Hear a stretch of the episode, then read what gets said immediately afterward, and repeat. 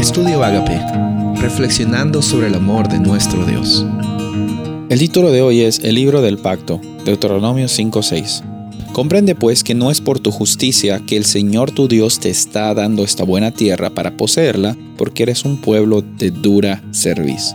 Mira, Moisés pone claro la realidad de la condición de los israelitas. Mira, les está diciendo, como dijimos el día anterior, no se ha tratado lo que tú has hecho. No creas que porque haces las cosas bien te mereces esto, porque el corazón que tú tienes es un corazón de dura servicio. O sea, la actitud que tú tienes o que el pueblo de Israel tiene es una actitud rebelde. Y en todo el capítulo 9 menciona acerca de la rebelión que Israel tuvo en Horeb, en el monte Sinaí. También menciona sobre la intercesión que Moisés tuvo delante de Dios. Y, cómo es que nunca se ha tratado de que los méritos de Israel lo llevaron a, lo llevaron a Israel a tener eh, la, la, posición de, de ser el pueblo de Dios. Y, es algo que tenemos que recordar hoy día porque muchas veces nos olvidamos, muchas veces eh, no tenemos mala intención, pero nos olvidamos de que eh, nuestra, nuestra identidad como hijos e hijas de Dios, como parte de un pueblo escogido de Dios, como parte de un real sacerdocio,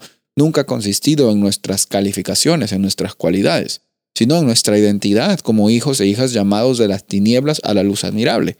Por esto, es que encontramos en Deuteronomio eh, una lección muy invaluable. Es necesario mirar hacia atrás y recordar acerca de las veces en que obviamente quizás eh, quedamos cortos ante la justicia de Dios, pero más que eso, más que solo recordar lo que hemos hecho mal, porque Dios nunca trabaja de esa forma, eh, es, es recordar y ver cómo es que Dios siempre nos alcanzó, siempre estuvo presente, siempre estaba allí dispuesto a, establecer y restablecer el pacto que él, eh, él puso para toda la humanidad, lo estableció para toda la humanidad.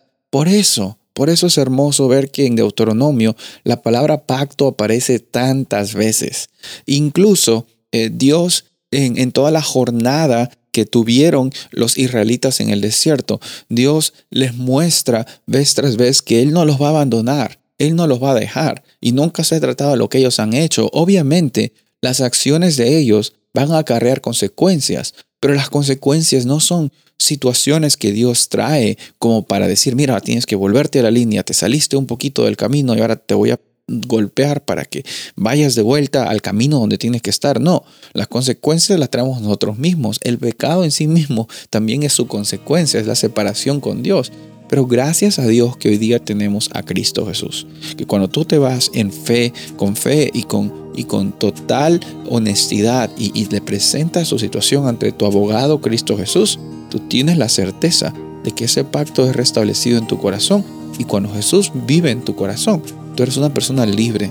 No eres una persona que vive condenada por tu pasado, por tus acciones o por las situaciones que estás viviendo.